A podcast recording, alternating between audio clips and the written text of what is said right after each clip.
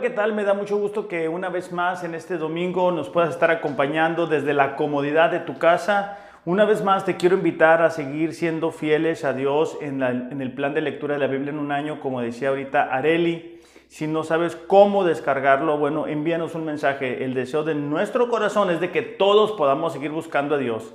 Y bueno, también pedirte, ¿verdad? Eh, estamos pasando tiempos difíciles a nivel nacional, bueno, a nivel mundial, pero específicamente porque las autoridades todavía no nos dan luz verde para comenzar a reunirnos. Entonces, te quiero pedir en este domingo que juntos busquemos a Dios y le pidamos que pueda ayudarle a las autoridades a entender cuán importante es para nosotros eh, poder congregarnos, pero sobre todo cuán importante es para México comenzar a buscar el rostro de Dios, sobre todo en momentos de dificultad. Así que esta mañana yo quiero comenzar pidiéndote ese apoyo, ¿verdad? Incluyenlo en tus oraciones para que de esa manera Dios nos dé gracia y bueno, podamos tener eh, la oportunidad una vez más de reunirnos. Pero bueno, mientras tanto, ¿qué te parece si preparamos nuestro corazón para que Dios nos pueda hablar en esta mañana? Cierra tus ojos y vamos a pedirle a Dios que nos hable. Señor, te damos gracias en esta mañana una vez más porque tú eres bueno, porque tu palabra no cambia, Señor. Y en momentos en los que las circunstancias están cambiando, Señor, es tan importante para nosotros aferrarnos a tu palabra como un ancla en la cual podamos cimentar nuestras vidas. Pedimos que esta mañana tu Espíritu Santo pueda aplicar esa palabra a nuestras vidas y de esa manera podamos seguir avanzando en lo que tú tienes para cada uno de nosotros. En el nombre de Jesús, amén. Pues bueno, alguien dice, ¿verdad? He escuchado un dicho que, es que el tiempo vuela y la verdad es de que hay mucha verdad en eso. Cuando comenzamos eh, la, la, cuestión de la pandemia, no sabíamos cuánto tiempo nos iba a tomar. Yo he estado reflexionando un poco acerca de eso y es interesante, pero hace más de cuatro meses que dejamos de podernos congregar.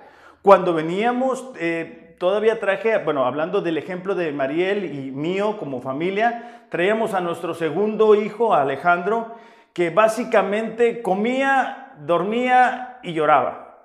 Eh, no hacía más gestos, por así decirlo.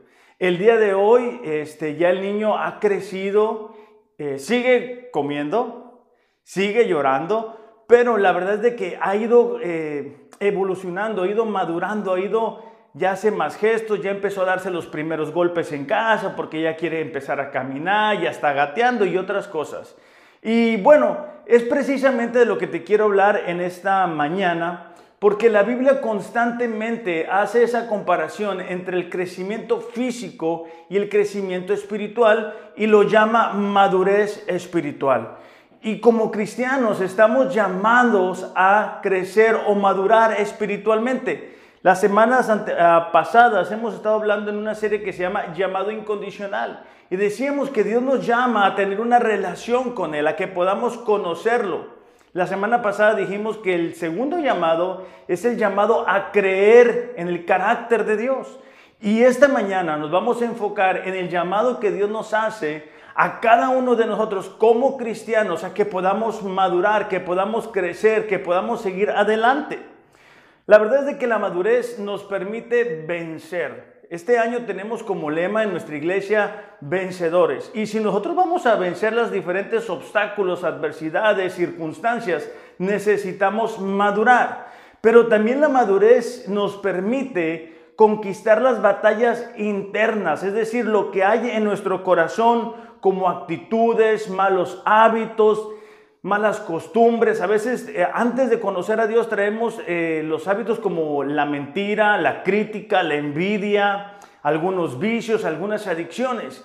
Y si no maduramos, no vamos a poder vencer esas victorias que tenemos en el yo interior. Desafortunadamente, algunas personas piensan que la madurez nos va a llegar a todos, que la madurez es cuestión de tiempo, que la madurez es únicamente el, acumular conocimiento de la Biblia.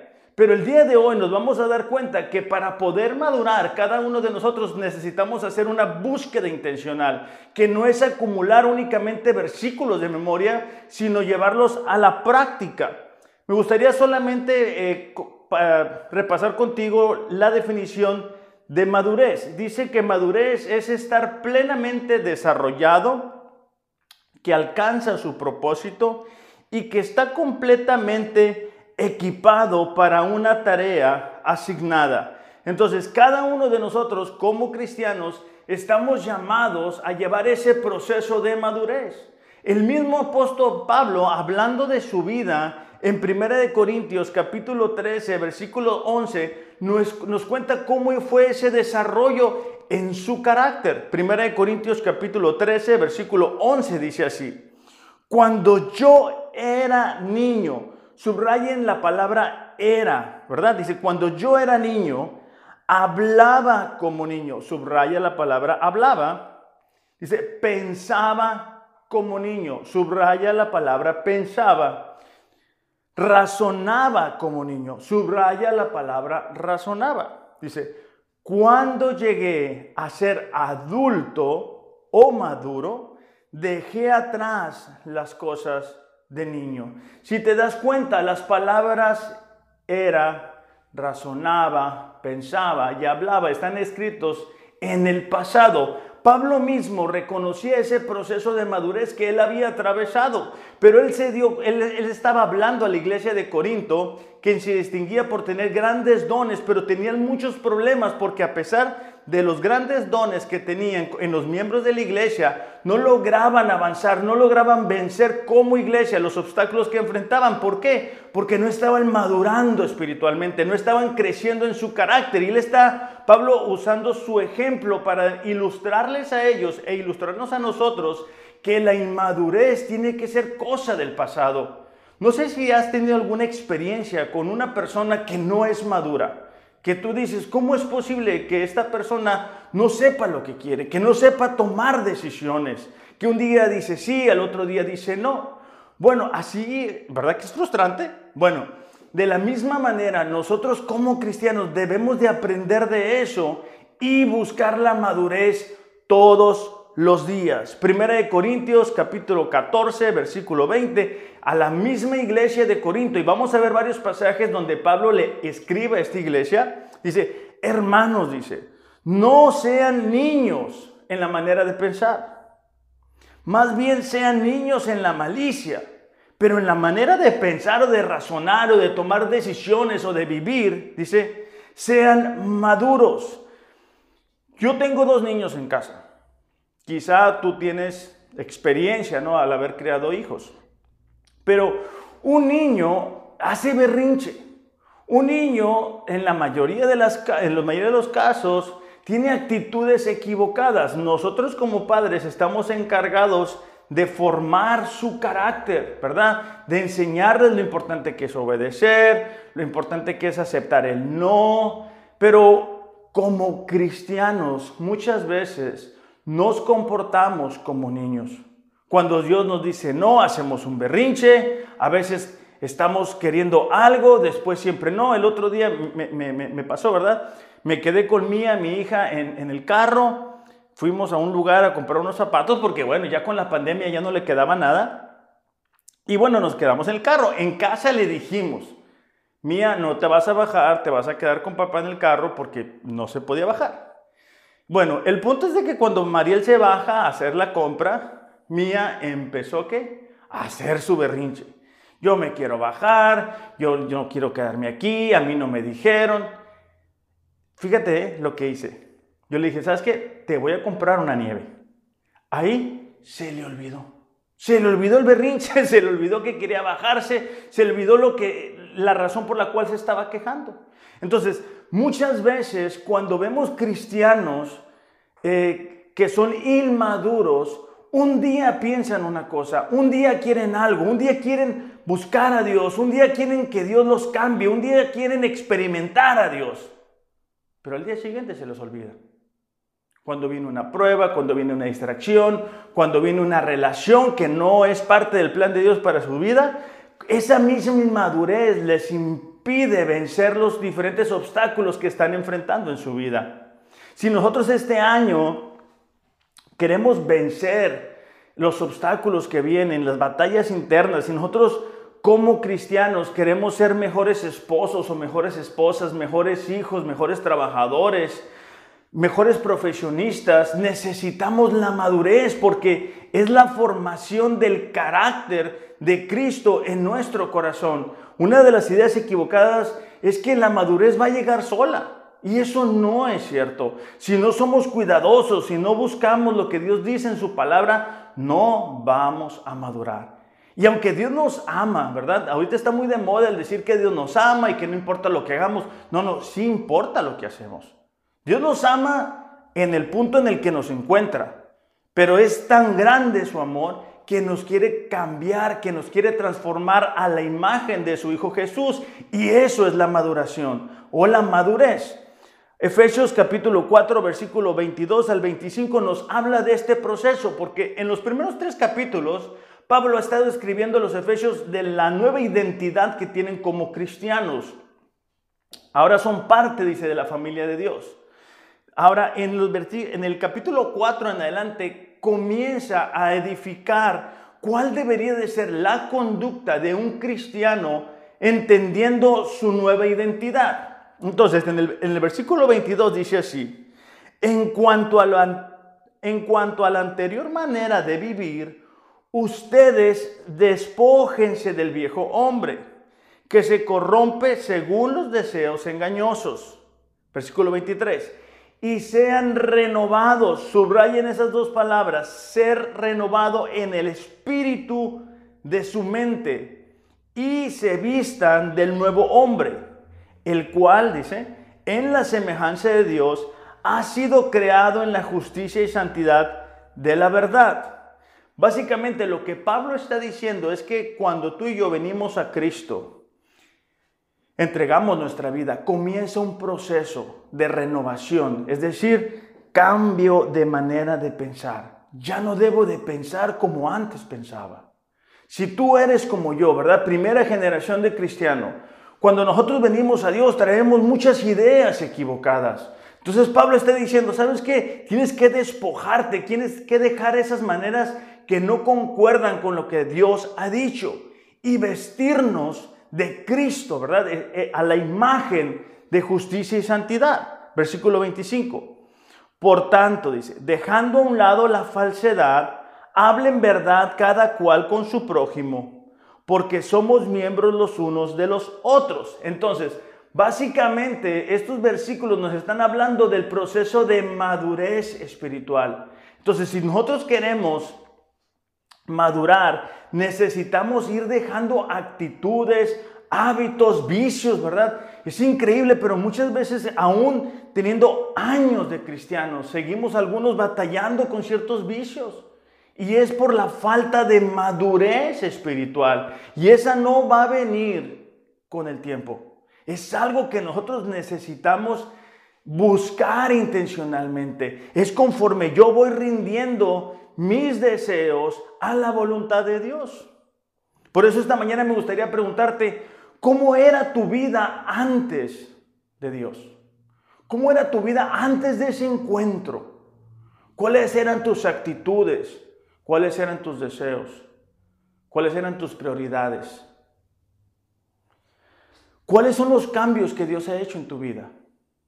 ¿Cuáles son esas cosas que tú el día de hoy te puedes sorprender y decir, es increíble cómo Dios me ha cambiado? Yo antes era así, antes era de esta manera.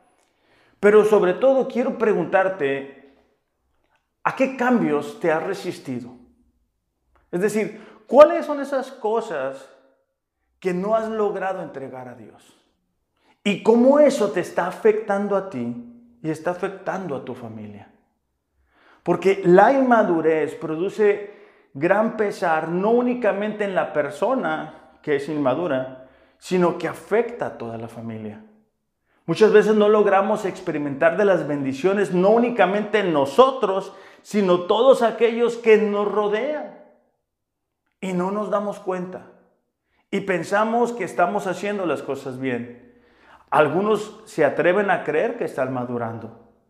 Pero eso no es cierto. Pablo, consciente de lo importante, ¿verdad?, que era la madurez en los cristianos, constantemente en sus cartas incluía este llamado a la madurez, ¿verdad? Leímos que les escribió a los Efesios. Ahora vamos a mirar lo que le dice a los Gálatas. En Gálatas 4:19 dice así, hijos míos, dice, por quienes de nuevo sufro dolores de parto hasta que Cristo se ha formado en ustedes. Pablo sabía que era tan importante el que cada cristiano creciera espiritualmente, que él tenía dolor, ¿verdad? Al ver que los Gálatas no estaban avanzando al ver que los Gálatas estaban rezagando, al ver que los Gálatas por su inmadurez estaban tomando decisiones equivocadas, estaban siguiendo este, doctrinas que no eran correctas.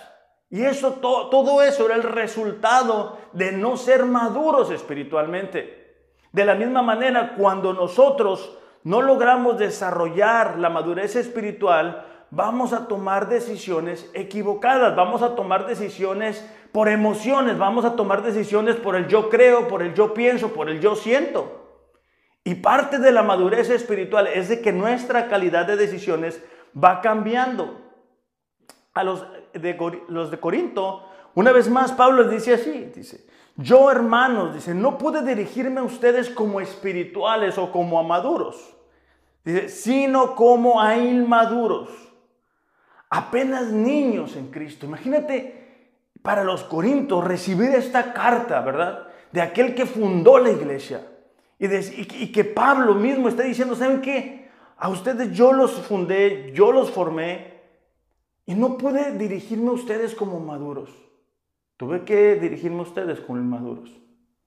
Versículo 2.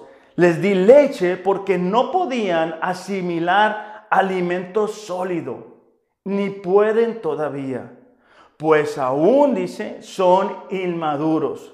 Ya van dos veces que Pablo en unos cuantos versículos les dice inmaduros a los de Corinto. Mientras haya entre ustedes, dice, celos, contiendas, ¿no serán inmaduros? Otra vez la palabra inmaduros. ¿Acaso, dice, no se están comportando según los criterios meramente humanos? Básicamente Pablo está diciendo, la manera en que ustedes se comportan, la manera en que un cristiano inmaduro conduce su vida, decide, actúa, reacciona, tiene las prioridades, es muy similar a como lo hace una persona que no conoce a Cristo. Por eso es que a veces no logramos distinguir si alguien es realmente cristiano, porque lo vemos tan inmaduro lo vemos que no ha logrado avanzar, que las mismas circunstancias, las mismas situaciones, ¿verdad? Los hacen dudar. Entonces nosotros que deseamos vivir en victoria, que deseamos ser vencedores, necesitamos despertar. Necesitamos darnos cuenta cuáles son esos cambios que hemos evitado que Dios realice en nuestras vidas. No podemos continuar viviendo en la inmadurez. No es posible que después de 5, 10, 15 años sigamos batallando con lo mismo, sigamos batallando con leer la Biblia, sigamos batallando con orar, sigamos batallando, ¿verdad? Con tener una vida devocional con Dios. Hebreos capítulo 5, versículo 11 dice así. Sobre este tema, dice, tenemos mucho que decir aunque es difícil explicarlo. El escritor de Hebreos en, los versículos anteriores a esto está hablando del sacerdocio de Cristo, de, de la obra que Cristo hizo por cada uno de nosotros como creyentes. Dice Pablo, hay tanto que decirles, ¿verdad? Pero es difícil explicarlo. Y va a decir la razón por la cual es difícil. Porque a ustedes, dice, lo que les entra por un oído, les sale por el otro. Esta expresión me recuerda a mis tiempos de niñez, ¿verdad? Cuando mi mamá me daba una instrucción, me decía algo, yo estaba mirando la televisión y cuando mi mamá me volvía a gritar, ya hiciste lo que te dije, yo no sabía lo que me había dicho. ¿Por qué? Porque lo que me había dicho mi mamá había entrado por un oído y salía por el otro. Ahora, cuando tenemos niños en casa sabemos que eso es común, pero cuando ya estamos grandes, eso no es común. Entonces, el escritor de Hebreos dice, ¿sabes qué? Las instrucciones que yo les doy, les estoy dando, les entra por un oído y les sale por el otro. Otras versiones dicen, se han vuelto tardos en escuchar. Básicamente no estaban prestando atención. Versículo 12. Hace tanto, dice, que son creyentes que ya deberían estar enseñando a otros. En cambio, necesitan que alguien vuelva a enseñarles las cosas básicas de la palabra de Dios. Son como niños pequeños que necesitan leche y no pueden comer alimento sólido. Una vez más, el escritor de Hebreos nos confirma que la madurez no es cuestión de tiempo, porque él dice, hace tanto tiempo, ¿verdad? Que son creyentes, hace tanto tiempo que entregaron su vida a Dios, pero no han logrado avanzar, no han logrado salir adelante. Algunos dicen, ya deberían de ser maestros, pero no. O sea, no se da el resultado en sus vidas esperado. ¿Por qué? Porque no estaban prestando atención a las palabras de Dios.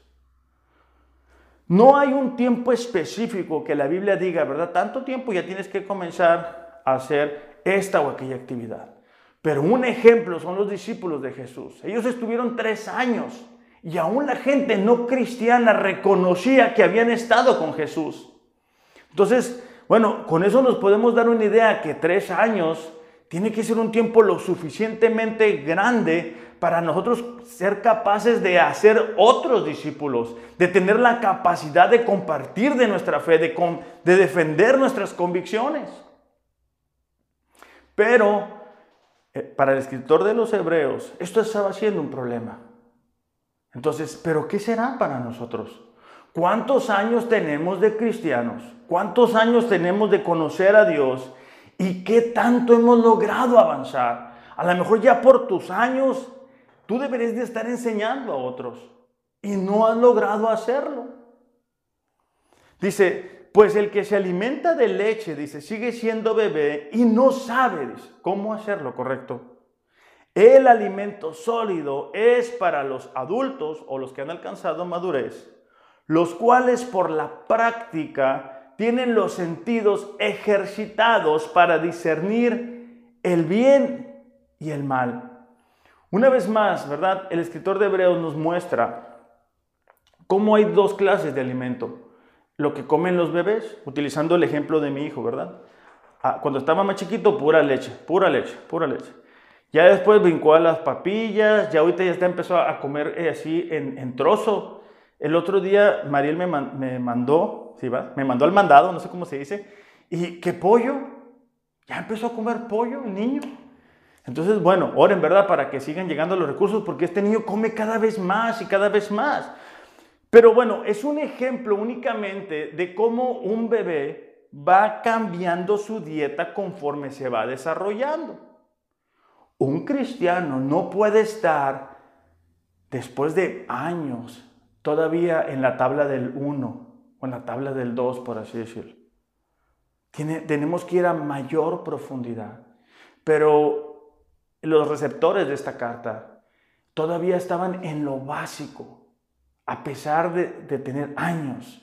A pesar de que la expectativa de la persona que escribió esta carta era que pudieran ser maestros, no lo lograban ser, a pesar del tiempo. ¿Por qué? Porque no estaban llevando a la práctica. Dice que aquella persona madura es la que lleva la práctica, ¿verdad? Que ejercita eh, el dominio propio en el momento de poner en práctica la palabra de Dios y que es capaz de discernir lo correcto de lo incorrecto. Una persona inmadura se distingue por no saber ni si va o viene, no saber cómo decidir. Y no hay un problema con eso, ¿verdad? Pero es un proceso en la vida. No podemos estar todos los días o años en, el mismo lugar. La madurez es la capacidad de tomar verdades bíblicas y aplicarlas a cada situación de la vida. Ahora, cada uno de nosotros debe de buscar la madurez. Y en los minutos que me quedan, solamente te quiero dar tres pasos para que podamos hacer de la madurez el cimiento de nuestra vida, el fundamento de ella, ¿no? ¿Cómo le hacemos para ser maduros? Primera de Pedro capítulo 2 versículo 1 en adelante dice, por lo tanto desháganse de toda mala conducta Acaben con todo engaño, hipocresía, celos y toda clase de comentarios hirientes.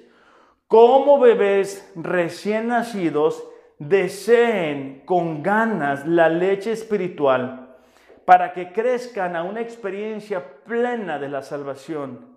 Fíjate la última parte. Pidan a gritos ese alimento nutritivo. Esta última parte me recuerda a mi hijo Alex cuando tiene hambre.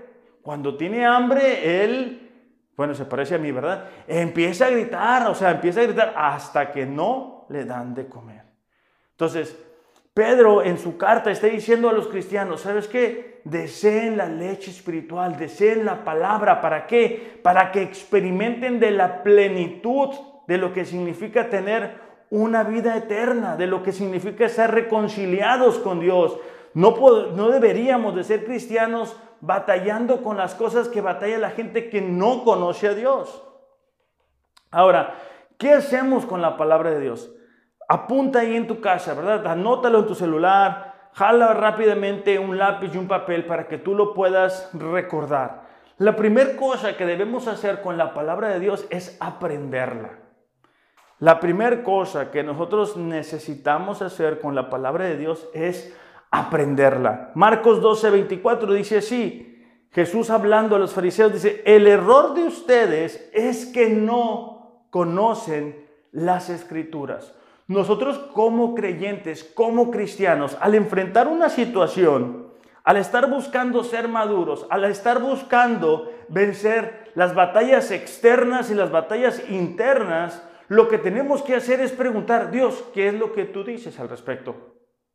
Dios, ¿qué es lo que tú dices del matrimonio? ¿Cómo debo de tratar a mi esposa?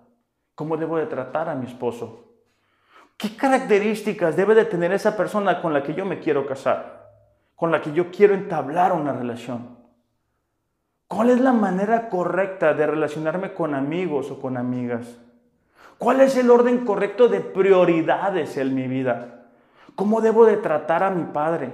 ¿Cómo debo de tratar a mis autoridades? ¿Cómo manejo mis relaciones interpersonales? ¿Cómo manejo el dinero?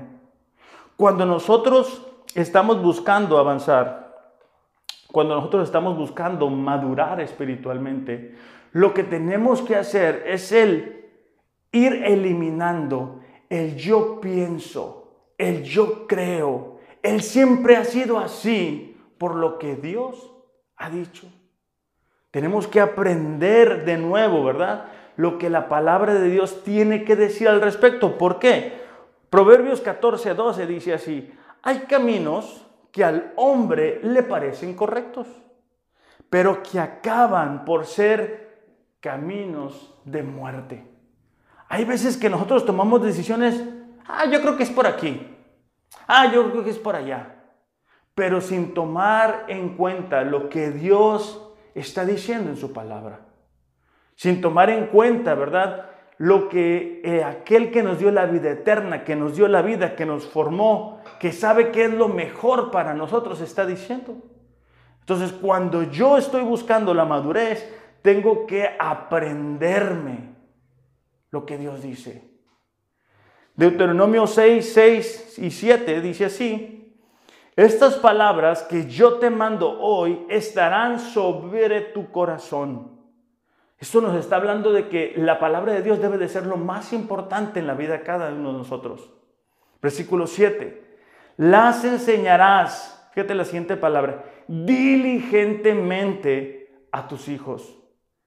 Hablarás de ellas cuando te sientes en tu casa, cuando andes por el camino cuando te acuestes y cuando te levantes. Como cristianos, Dios está diciendo que la palabra de Dios debe de ser lo más importante en nuestra vida. Es lo que debe de reinar en nuestro corazón. Es lo que debe de ser la razón, el propósito de nuestras pláticas, de nuestras conversaciones. El otro día estaba platicando con una persona. Estamos hablando de cuán rápido crecen los hijos y de qué importante es parte de nosotros el tomar un tiempo todos los días y aconsejarles de acuerdo a la palabra de Dios. Muchas veces no nos damos cuenta de eso, Muchas veces simplemente permitimos que los años pasen y después nos sorprendemos cuando nuestros hijos no confían en Dios o se alejan de Dios. ¿Por qué? Porque no vieron en nosotros un ejemplo. Porque muchas veces nosotros decimos una cosa y hacemos otra. Porque no les inculcamos el, aprender a depender de Dios, a buscar a Dios todos los días. Por eso yo te pregunto, ¿verdad? Si tú eres líder en casa, ¿cuántas veces tus hijos te ven leyendo la palabra? ¿Cuántas veces te ven orando por la mañana? ¿Cuántas veces tú inicias una conversación en la cual Jesús es el centro? Esas son muestras de madurez. Poco a poco podemos ir avanzando, pero el deseo de Dios es que no nos quedemos estancados. El deseo de Dios es que no nos quedemos todo el tiempo aprendiendo en lo básico, sino ir creciendo, aceptar ese llamado a la madurez. Necesitamos leer la palabra todos los días. Necesitamos estudiar, es decir, ¿por qué dice esto? De ahí la importancia, ¿verdad? Para nosotros de estarla leyendo de una manera sistemática. Ahora que terminamos el libro de Romanos, pues es un libro muy interesante, muy importante. Pero ¿qué? Tenemos que ir leyéndola poco a poco, porque si no, ¿verdad? Es de Tilmarín, ¿verdad? Ah, mira Dios lo que me dijo. No, no funciona así. Si realmente queremos madurar, necesitamos agarrar todo lo que Dios dice al respecto. Necesitamos reflexionar, la verdad, ¿cómo funciona eso para mí? ¿Qué tiene que decir Dios al respecto de mi situación? Ah, ya entendí lo que tengo que hacer. Y así vamos creciendo, así vamos avanzando, subrayándole, ya les he dicho, ¿verdad? Subrayen la Biblia, márquenla para que ustedes puedan recordar lo que Dios les está diciendo. Entonces necesitamos aprender la palabra, pero también necesitamos aceptar la palabra de Dios como mi autoridad. Y ahí volvemos a lo mismo, ¿verdad? Tenemos que ir poco a poco, ir dejando las ideas y los criterios que antes teníamos o que gente a nuestro alrededor está haciendo o, está, o la manera en que están viviendo y que muchas veces no son cristianos y permitir que la palabra de Dios sea la autoridad, es decir, la que manda sobre nuestras vidas. No sé qué te ha pasado. Yo la verdad, yo manejo despacio. Yo creo que manejo despacio. Pero cuando veo la autoridad, ¿verdad? Cuando veo una patrulla, manejo más despacio. Creo que la mayoría hacemos lo mismo. Bueno, ¿por qué? Porque entendemos que es la autoridad sobre nosotros. Mucho más con Dios, mucho más con su palabra. Deberíamos de buscar qué es lo que Él dice y lo que Él diga, que se vuelve una realidad en nuestras decisiones. Primera de Tesalonicenses 2.13 dice así, Pablo hablando, así que no dejamos de dar gracias a Dios, porque al, al oír de ustedes la palabra de Dios que les predicamos, la aceptaron no como palabra humana, como realmente es, sino como la palabra de Dios, la, actúa, la cual dice, actúa en ustedes los creyentes. Básicamente Pablo está diciendo, cuando nosotros les compartimos del Evangelio, cuando nosotros les hablamos de, Dios, ustedes no lo tomaron como, ah, la palabra de Pablo, sino como la palabra de Dios. De ahí la importancia para nosotros que estamos buscando madurar, ¿verdad? Que cuando vemos la Biblia, cuando escuchas las prédicas, tú puedes decir, ¿sabes qué? Esta es la autoridad. Esto es lo que Dios ha dicho. Lo estaba haciendo de esta manera, creí que podía salir adelante de esta forma, pero ya llegó la autoridad a mi vida, que es la palabra de Dios. Por eso te decía ahorita, ¿verdad? Subraya esas cosas que Dios te está diciendo. ¿Para qué? Para que se vuelva una realidad. No es crecer en conocimiento sin práctica, sino que la madurez es conforme vamos poniendo en práctica el conocimiento. Malaquías capítulo 1, versículos del 6 al, al, al 9 Dios le está reclamando a su pueblo porque no tomaban en cuenta su palabra, la manera en que Él les había dicho que debían de dirigir su adoración, los sacrificios que debían ofrecerle a Dios, ellos lo hacían a su manera, ellos lo hacían como querían. Y muchas veces pensamos que nosotros podemos hacer un desorden con nuestras vidas y pedir la bendición de Dios sobre nosotros y esperar, ¿verdad?, que Dios nos bendiga, esperar que Dios escuche nuestras oraciones. Malaquías 1.6 dice así, el hijo honra a su padre y el, siervo a su señor. Dice, pues si soy, si yo soy padre, ¿dónde está mi honor? Y si soy Señor, ¿dónde está mi temor? Dice el Señor de los ejércitos, a ustedes sacerdotes que desprecian mi nombre, dice, pero ustedes dicen, ¿en qué hemos despreciado tu nombre? En que ustedes, dice, ofrecen pan inmundo sobre mi altar. Y ustedes preguntan, ¿en qué te hemos deshonrado? En que dicen, la mesa del Señor es despreciable. Cuando presentan un animal ciego para el sacrificio, ¿no es eso malo? Cuando presentan el cojo y al enfermo, ¿no es eso malo? ¿Por qué no lo ofreces a tu gobernador? ¿Se agradaría de ti o te recibiría con benignidad? Dice el Señor de los ejércitos. Ahora pues, ¿no pedirán ustedes el favor de Dios para que se apiade de nosotros? ¿Los recibirá Él con benignidad? Básicamente Dios estaba reclamando al pueblo porque estaban llevando los sacrificios que ellos querían. Cuando había un animal enfermo, un animal cojo, era lo que le ofrecían a Dios. Cuando Dios había estipulado muy claramente qué clase de sacrificios era lo que a Él le agradaba. Lo que, lo que Dios, el temor que Dios quería de parte de los israelitas y que requiere de parte nuestra también es que lo respetemos, es que le obedezcamos, es que entendamos que su palabra es la autoridad sobre nosotros. No podemos llevarle a Dios lo que nos sobra. No podemos llevarle los cinco minutos que nos quedan de tiempo en el día. No podemos creer, ¿verdad? Que la palabra de Dios es algo sin valor o sin importancia.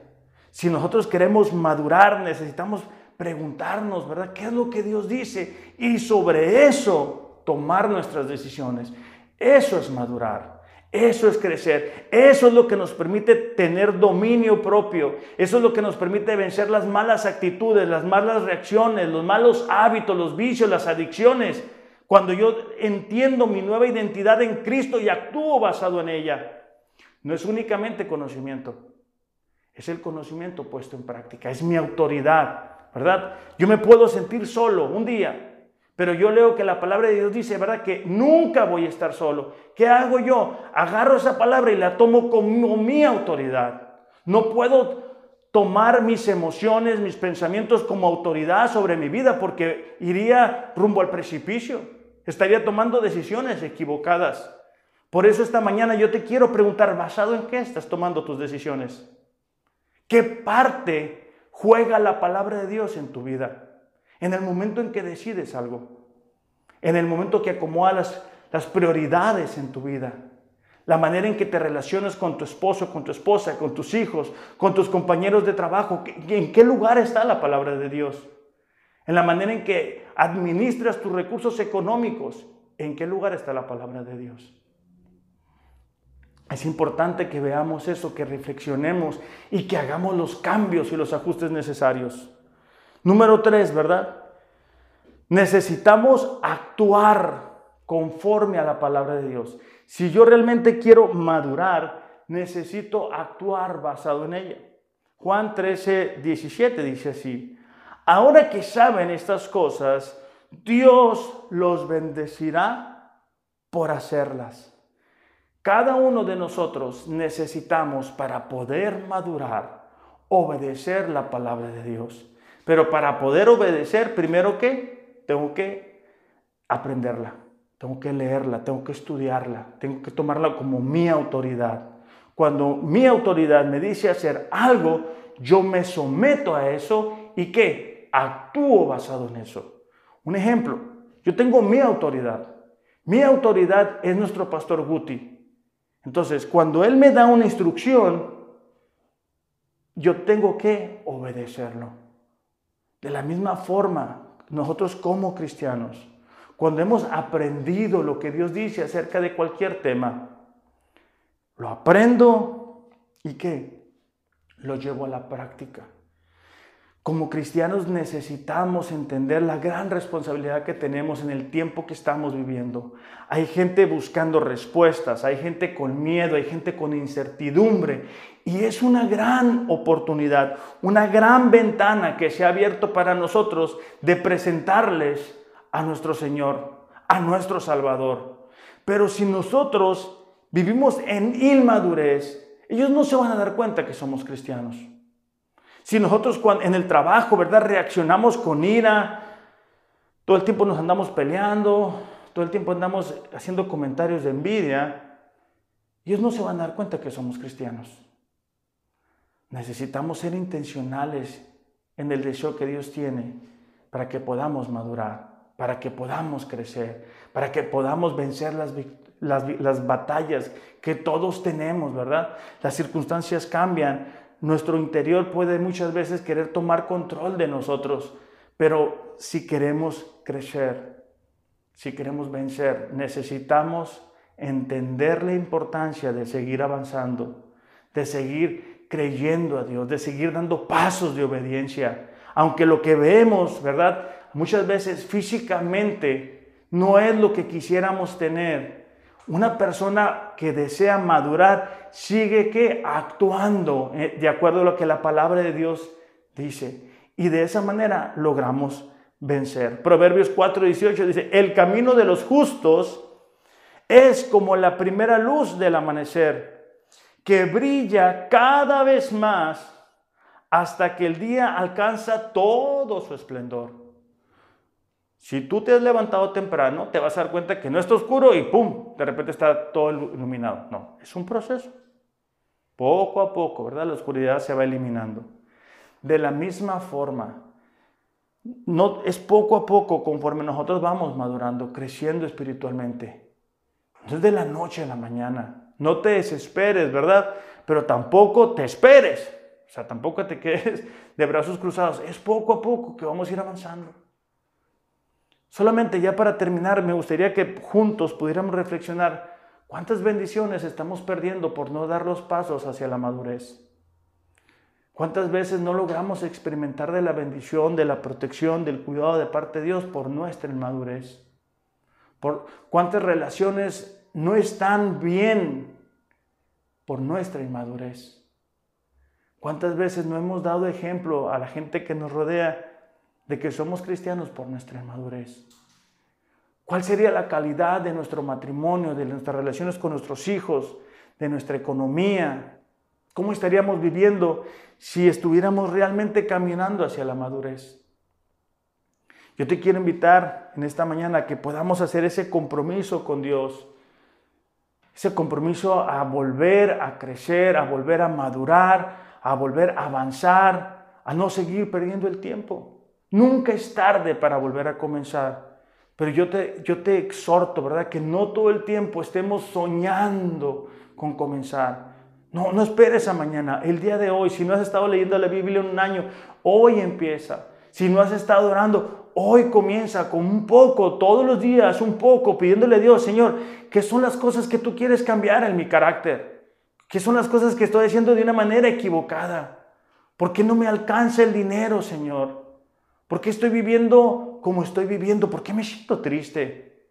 ¿Por qué me siento desesperado? ¿Por qué he estado eligiendo mal mis relaciones? Todo ese tipo de cosas Dios las quiere poner en orden en nuestra vida. Pero eso sucede conforme nosotros vamos avanzando en madurez espiritual. Vamos a cerrar nuestros ojos.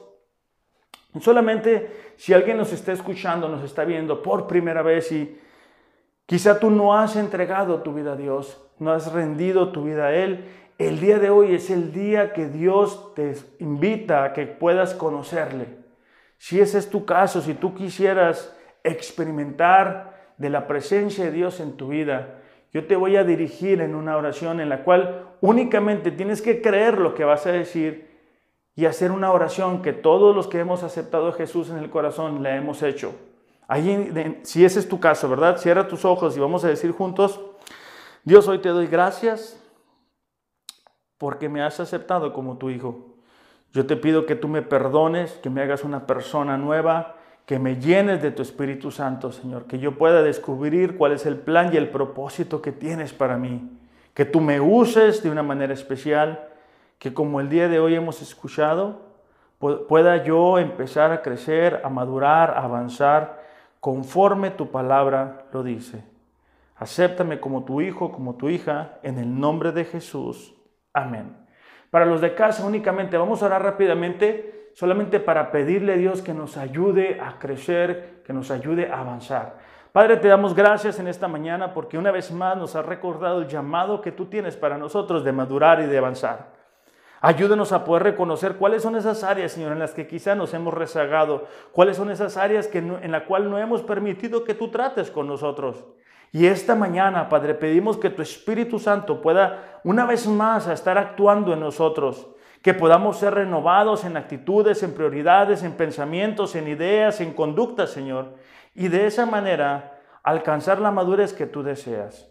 En el nombre de Jesús, Señor, te lo pedimos. Amén. Iglesia, me da mucho gusto poderte decir que muy pronto nos vamos a comenzar a reunir.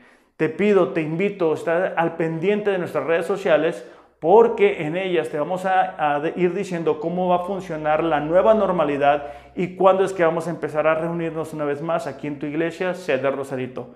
Mientras tanto, te recuerdo, los amo, pero Dios les ama más. Gracias.